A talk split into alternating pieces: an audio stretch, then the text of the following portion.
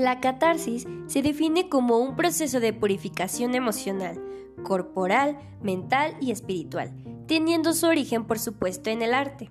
Y aunque su definición a través del tiempo se ha expandido hasta ámbitos políticos idealistas y el psicoanálisis nos sigue ofreciendo respuestas satisfactorias a su aplicación.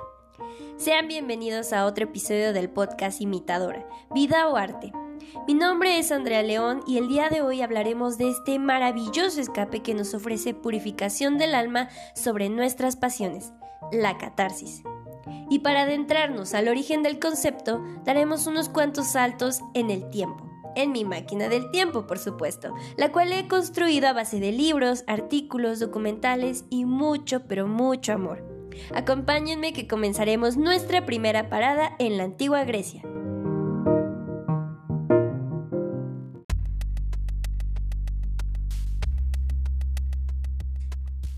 Bien, hemos llegado a nuestra primera parada y justo ahora nos encontramos en la fila para entrar a la gran orquesta, la edificación arquitectónica del teatro al aire libre en la antigua Grecia.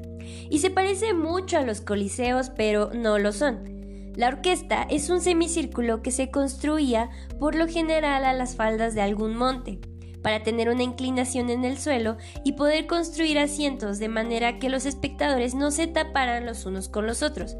Además, debido al carácter religioso que se le daba a las presentaciones, la orquesta normalmente se construía cerca de algún templo.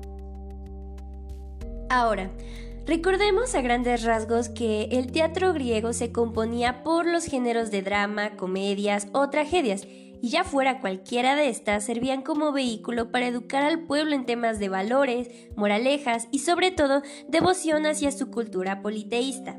Y gracias al teatro griego y a los espectadores nace la palabra catarsis, cuyo padre fue el filósofo Aristóteles, quien la definió por primera vez en su tratado La Poética el cual por cierto es considerado el primer texto crítico literario de la historia.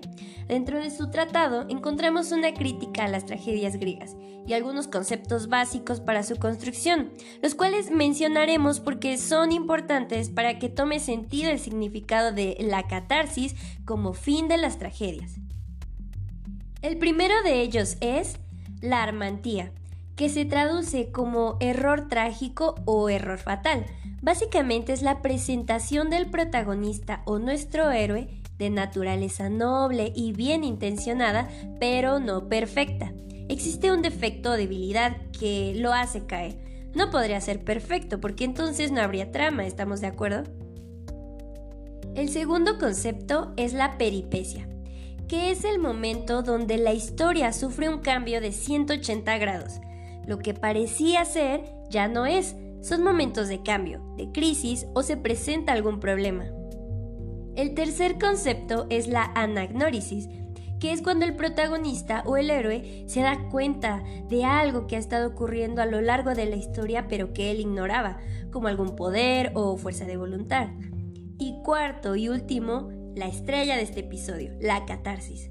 La catarsis se define como el fin último del arte, es lo que desemboca en el espectador. Y ya sea que la obra presente un universo mimético, o sea que imite a la realidad, o sea un universo diegético, es decir, ficticio, nuevo, que incluso contradiga las leyes naturales, el fin para ambas es el mismo, despertar en el público las emociones de temor y piedad. Temor porque existe algún riesgo, porque hay algo importante que perder que nos haga estar a la expectativa del destino de nuestro protagonista y al mismo tiempo debe despertar la piedad, debe conmovernos a tal punto que, aun siendo nosotros conscientes de que no estamos experimentando como tal esas situaciones, nos sentimos empáticos, pero tan, pero tan empáticos que, como el dicho lo explica, nos colocamos en sus zapatos estas emociones deben ir de la mano para lograr así el efecto deseado, que es la purificación del alma o la catarsis, para dejarnos libres y listos para seguir con nuestras vidas. Aristóteles decía que la catarsis ayuda a la comunidad, nos ofrece, nos fortalece y nos hace mejores ciudadanos, que el arte tiene una conexión directa con la ética y la política. Y en este punto me gustaría movernos hasta el otro extremo Imaginemos que acabamos de presenciar una tragedia griega maravillosa, pero se nos hace tarde para presenciar otro cambio en la historia del teatro, así que nos subimos a la máquina del tiempo que nos hace brincar de la antigua Grecia a pleno siglo XX.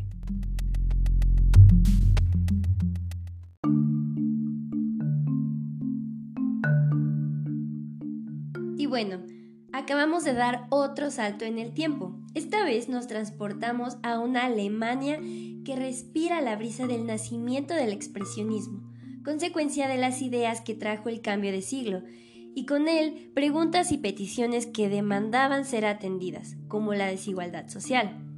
Al mismo tiempo tenemos amigos algo lejanos en la madre Rusia. Ellos también tienen su propio contexto con la Revolución de Octubre. La fecha es dada según el calendario zarista, pero se le conoce mejor como la Revolución Bolchevique o la Gran Revolución Socialista en Rusia. La caída de un imperio le abrió los ojos al mundo entero, y con este contexto social en mente vemos nacer el teatro dialéctico. El teatro dialéctico busca que se comparta el arte con la clase obrera, ya que hasta ese momento el teatro parecía ser exclusivamente para el goce burgués se pretende separar al espectador del drama y se busca una concientización sobre problemas reales, sociales y políticos, dando al pueblo algo más que pensar, proponiendo una confrontación con situaciones en las que se debe hacer cambios. Así, el espectador no solo consume, sino que debe tomar decisiones, convertirse en un espectador productivo y racional. Si lo comparamos, son objetivos muy distintos a los del teatro aristotélico. Yo soy una persona muy política, idealista y crítica. En este programa trataré de mantenerme lo más neutral, ya que son temas muy polémicos, pero es cierto que si vamos a hacer análisis del arte en sociedad, la política y estos temas vendrán a colación muy seguido. Me gustaría darles esta reflexión de uno de los dramaturgos más importantes del siglo XX, y padre del teatro dialéctico, el dramaturgo alemán Bertolt Brecht. Con respecto a la catarsis, Brecht, creador del teatro dialéctico, estaba en contra de ella. Esto debido a su interpretación ideológica política pública. Él creía que cuando se iba a ver una obra, lo que ahora popularmente sería al cine a ver una película, lo que se veía entonces y lo que podemos ver ahora es la estructura clásica de una tragedia griega, donde el héroe salva a los débiles y se redime a sí mismo. Brecht decía que precisamente sentir las emociones básicas que se desemboca en la catarsis le quita la intención real al pueblo de actuar, ya que al verlo en pantalla le hace creer que realmente sucedió y que con la mera enseñanza ha cumplido y satisfecho sus impulsos para actuar, cuestionarse y oponerse al orden establecido. Algo así como lo que mencionaba Marx con respecto a la religión, que con premisas de que si uno obra y piensa bien en vida se le recompensaba después de la muerte con el cielo, ya que el cielo está lleno de mártires. Así se sopesa mejor el golpe de la realidad. Con esto en mente, el padre del teatro dialéctico, como lo comentábamos, no consentía a su público, más bien le presentaba las situaciones tal como eran. Amigos, dense cuenta, a mí me parece muy acertada y siendo sincera creo que es aplicable aún hoy en día porque, por ejemplo, la fórmula para hacer películas o series o etcétera aún utiliza y sigue la línea de los conceptos de las tragedias griegas que mencionamos con anterioridad y por consiguiente nos provocan una catarsis emocional. Personalmente me inclino más por las historias que tal vez sí sigan la línea clásica de la tragedia, porque seamos sinceros, está muy arraigada la cultura occidental, pero que emplean más creatividad y más corazón que meramente ser algo que pueda vender fácilmente. Con esta crítica no quiero decir que esté bien o mal consumir diferentes materiales, porque al final del día en gusto se rompen géneros. Y creo que es cierto que somos lo que consumimos. Y esto va desde la lectura, la televisión, la música, etc y muchas veces puede resultar dañino. Y no soy la excepción. Creo que mis preferencias en consumo me han marcado de otras maneras y algunas de forma negativa, pero me siento muy identificada con los ideales del teatro dialéctico porque es en mí lo que yo creo. Es justo lo que comentaba el otro día con mi mejor amiga, cuando analizábamos y debatíamos sobre las películas de Disney. Cuando somos niños quizá no lo notamos, pero ahora de grandes podemos observar una clara tendencia de crear personajes e historias que aunque siempre siguen una línea predecible, nos conmueven y nos hacen llorar. ¿Por qué? Porque ya se sabe la fórmula para manipular y golpear al público donde más nos duele, en nuestras fibras más sensibles. Y ojo, esto solo es una crítica y ustedes tendrán sus propias conclusiones, pero claro es que Disney no es el único que repite la fórmula una y otra vez. Esto da para debates muy amplios, pero lo único que quiero dejar sobre la mesa es este consejo. Aprendamos a diferenciar entre la realidad y la ficción. Curioso, ¿no? Porque es uno de los tantos ejemplos que me hace pensar en la premisa misma de este podcast.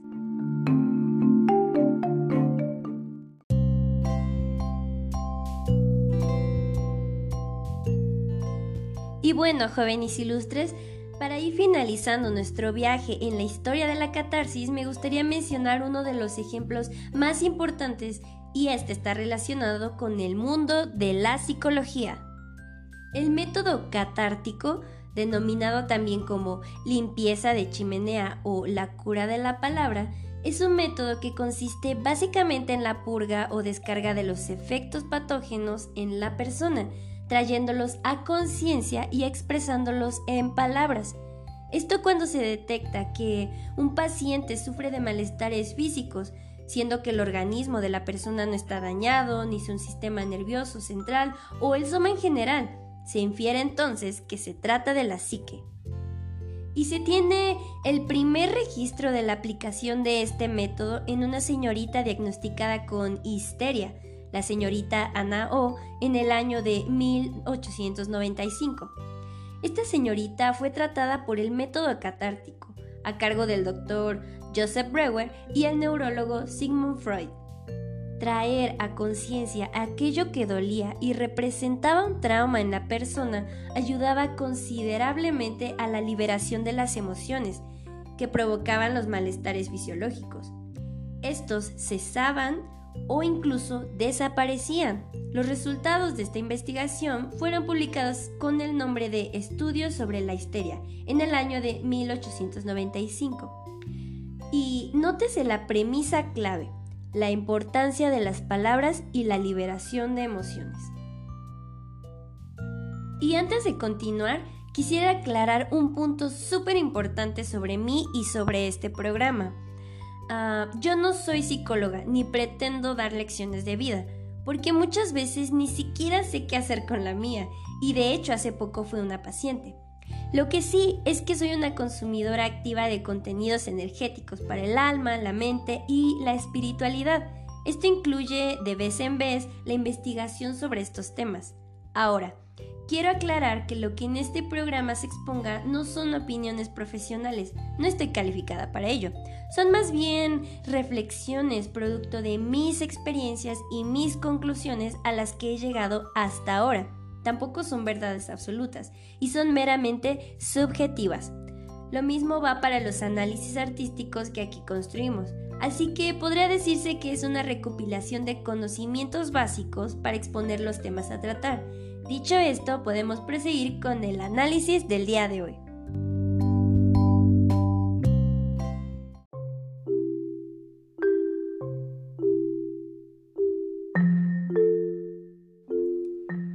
En fin, lo que podríamos concluir o entender como catarsis es un desahogo desahogo de las pasiones que a veces nos consumen y que creo que es justo y necesario llevar a cabo para que precisamente no morir ahogados.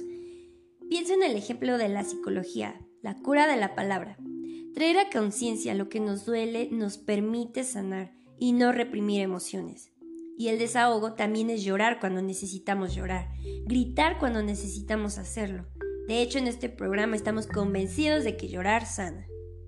Ahora, con respecto a la catarsis en el arte, a mí me parece que el solo hecho de que algo pueda hacernos sentir cualquier cosa, el mero hecho de sentir nos recuerda que estamos vivos, Y el fin último del arte, como habíamos comentado, es el de hacernos sentir o incluso concientizar, como lo mencionábamos con el teatro dialéctico. Recuerden que pensar y sentir son cosas que nos caracterizan meramente como seres vivos. Y eso es bueno tenerlo presente, sobre todo en estos tiempos. Y como hemos observado, a través de la historia se le han dado diferentes y no tan diferentes connotaciones que la catarsis adquiere en nuestras vidas. Y digo no tan diferentes porque creo que al final se conectan. Aristóteles observó el impacto que las tragedias causaban en el público y cómo éstas impactaban en su educación y en sus sentimientos en una época donde muchas explicaciones científicas eran dadas gracias a la ira o benevolencia de los dioses, dando así respuestas satisfactorias para las creencias en esos años. Y por otro lado, Brecht pensaba que esa catarsis era un tanto perjudicial porque nos alejaba de los ideales revolucionarios de la época y nos ofrecía a cambio la opción de pensar, concientizar y así como la cura de la palabra en psicología, traer a conciencia los problemas, nos permite analizarlos y saber cómo actuar ante ellos. Personalmente creo que lo mejor de lo mejor de las invenciones humanas ha sido el arte y la ciencia. Y viene a mi mente un ejemplo que retrata a la perfección la idea de la catarsis en el arte y en la vida. Es el discurso que le da el capitán a todos sus alumnos en la película de La Sociedad de los Poetas Muertos de 1989. Y dice así, No leemos y escribimos poesía porque es bonita. Leemos y escribimos poesía porque pertenecemos a la raza humana. Y la raza humana está llena de pasión. La medicina, el derecho, la ingeniería son carreras nobles y necesarias para dignificar la vida pero la poesía, la belleza, el romanticismo, el amor, son cosas que nos mantienen vivos.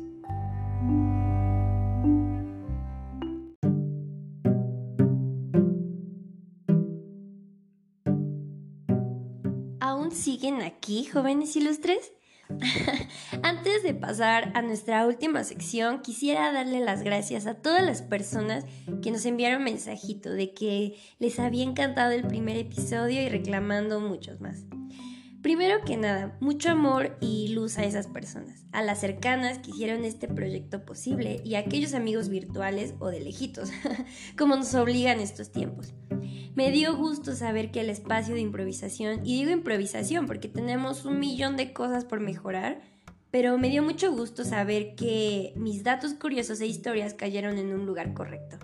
Y aunque la vida real se me está entrometiendo mucho como siempre, me he hecho del tiempo y me haré más para llevar a cabo todos estos análisis pendientes. Como pudieron notar, el episodio de hoy voy saliendo de una gripe que pensé que me llevaría consigo, pero no fue así. Y como diría Phoebe de amigos, les presumo mi voz sexy. Sin más, pasamos a la última sección de nuestro programa.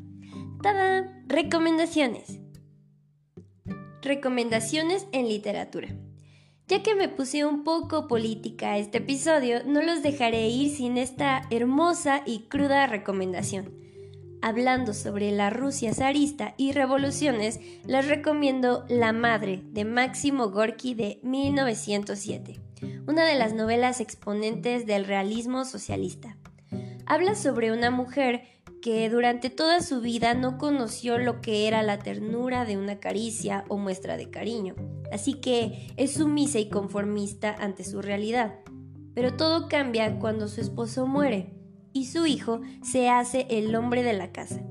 El hijo es todo un caballero, un hombre consciente, tanto que comienza como representante de un partido intelectual opositor, el cual es perseguido por el gobierno zarista, ya que el acceso a la educación promueve el cuestionamiento a la monarquía. A mitad del libro atrapan al hijo, y con el coraje y el amor que éste le profesó a su madre, ella comienza a luchar para que lo liberen de los campos de concentración. No quiero spoilear más, pero no es necesario ser madre para sentir el dolor en carne propia. Basta con ser hijos para saber lo que una madre estaría dispuesta a dar por sus crías. El amor a la libertad y los ideales de justicia para el proletariado jamás se sintieron más fuertes. Yo lloré, y lloré mucho. Ahora, recomendaciones en cine. Número 1. La Sociedad de los Poetas Muertos, de 1989, estelarizada por nuestro amado Robin Williams. Película sobre cómo un profesor poco ortodoxo llega a dar una cátedra en un internado para jóvenes. Su clase está llena de cuestionamientos hacia la institución y a la sociedad en general. Les enseña a sus muchachos la importancia del arte y cómo ésta nos puede salvar la vida. Número 2. Van Gogh, a las puertas de la eternidad, del 2018 y estelarizada por Willem Dafoe. Nos cuenta la historia biográfica del pintor Vincent Van Gogh, una historia muy centrada en sus problemas mentales y cómo el arte era su más práctica forma para conectarse con el mundo que lo rodeaba. Muy, muy triste, pero también muy hermosa. Una increíble fotografía y una paleta de colores que los hará sentir todo el tiempo los matices de las emociones de los que está cargada la historia. Número 3. Siron de Bergerac, de 1990. Película francesa estelarizada por Gérard Depardieu. Me enamoré tanto de él gracias a su perfecta actuación en esta película. Ah, nos encanta la historia de un triángulo amoroso que gira en torno a una damisela llamada Roxanne, quien es pretendida por caballeros que cuentan con atributos muy atractivos. Uno de ellos cuenta con poder, otro con belleza, y nuestro protagonista, Siron, cuenta con talento literario, poético y una sensibilidad que calienta más que mil soles de verano. Pero tiene un gran complejo, su enorme nariz Así que por medio del pretendiente guapo y gracias a su ingenio romántico puedes llegar a Roxanne, a enamorarla sin tocarla, pero nunca a poseerla. Un pobre hombre que no puede hacer su catarsis emocional y románticamente de otro modo más que a través de las palabras escritas en sus cartas y en sus versos. Y aunque no es la primera versión de esta historia, me encantó. También recomiendo su versión cómica hollywoodense, Roxanne, con Steve Martin. La amé completamente. Cabe mencionar que Siron de Bergerac es la adaptación cinematográfica de la obra de teatro homónima del dramaturgo Edmond Rostand del año de 1897 y que está basada en la vida del poeta Siron de Bergerac intelectual, libertino, precursor de la ciencia ficción, que tenía por fama la de un hombre culto e ilustre, que gustaba de causar tumultos y escándalos para probar todas sus virtudes o reírse de sus infortunios. Ahora, recomendaciones en música. El día de hoy es libre albedrío para ustedes. Tengan lista su playlist para cuando se sienten emotivos, felices y optimistas. Y si no están en su mejor momento y necesitan una catarsis urgente de su dolor, tengan lista su playlist para llorar. Lo que sea que los ayude a purificar su alma. Recuerden, si tienen que llorar, háganlo. Y por último, recomendaciones de vida. En este episodio hablamos sobre la catarsis como medio de purificación de emociones y yo recomiendo realizar actividades que promuevan ese desahogo de emociones de forma constante, que puede ser algo así como ejercicio, el cuidado de las plantas, eh, el teatro, que literalmente es ponernos en los zapatos de un personaje y eso nos puede empujar a abrir nuestra creatividad y emociones. Tenemos también la lectura, las películas y la música, el arte en general, porque recuerden que a veces la línea es muy delgada para distinguir otros mundos del propio, porque tiene características que nos pegan y a veces nos pegan de forma negativa o positiva, pero el fin último es que produzcan algo en nosotros y muchas veces ese producto nos salva. También es cierto que hay momentos donde ya estamos hasta el cuello y comenzamos a ahogarnos. Siendo un poco más serios por la situación actual que vivimos, nos hemos dado cuenta de que la salud mental es algo importantísimo. Así que no teman iniciar su proceso si es que lo necesitan. Recuerden que la terapia no nos crea ni nos destruye, nos transforma. Y bueno, jóvenes ilustres, con estas recomendaciones me despido. Pueden seguirnos también a través de Instagram, donde nos encuentran como arroba imitadora podcast. Ahí estaremos haciendo más recomendaciones y promoción de nuestros materiales. También pueden dejarnos comentarios, dudas o incluso quejas sobre nuestro trabajo. Mi nombre es Andrea León y recuerden, en caso de que no los vea, buenos días, buenas tardes y buenas noches. Bye bye.